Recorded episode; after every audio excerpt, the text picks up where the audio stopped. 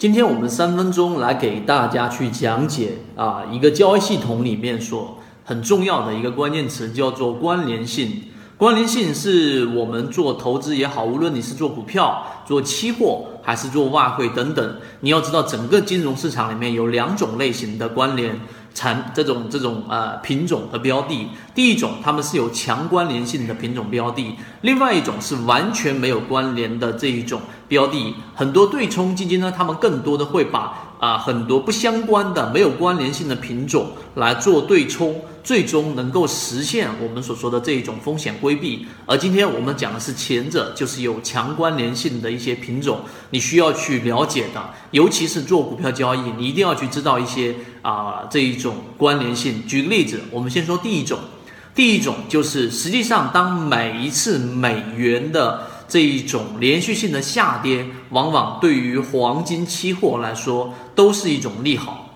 为什么呢？因为实际上这一种外汇以及这一种啊现金，实际上是非常容易进行我们说说贬值的通货膨胀。所以当每次美元指数的下跌，或者说美元的贬值，往往大部分的资金会寻求安全的标的，也就是说会跑到黄金里面去。所以很多情况之下，当这个呃。这个美元连续性下跌，资金就会涌进黄金期货。那黄金一旦上涨，所有跟黄金相关的这种股票标的，往往都会进行一波上涨。这是第一种啊，市场当中比较强关联性的。第二个，我们说做股票一定要有一个大局观，大局观就是你不能单纯只是因为一个 K 线形态，或者说是一只个股的某一个利好消息就去买入它。你应该从更宏观的角度来说。那么我们今天再举第二个例子，就是当市场出现比较大的这种通货膨胀的时候呢，啊，这个通货膨胀率啊，这一个在大幅上升的时候，市场的钱越来越不值钱的时候，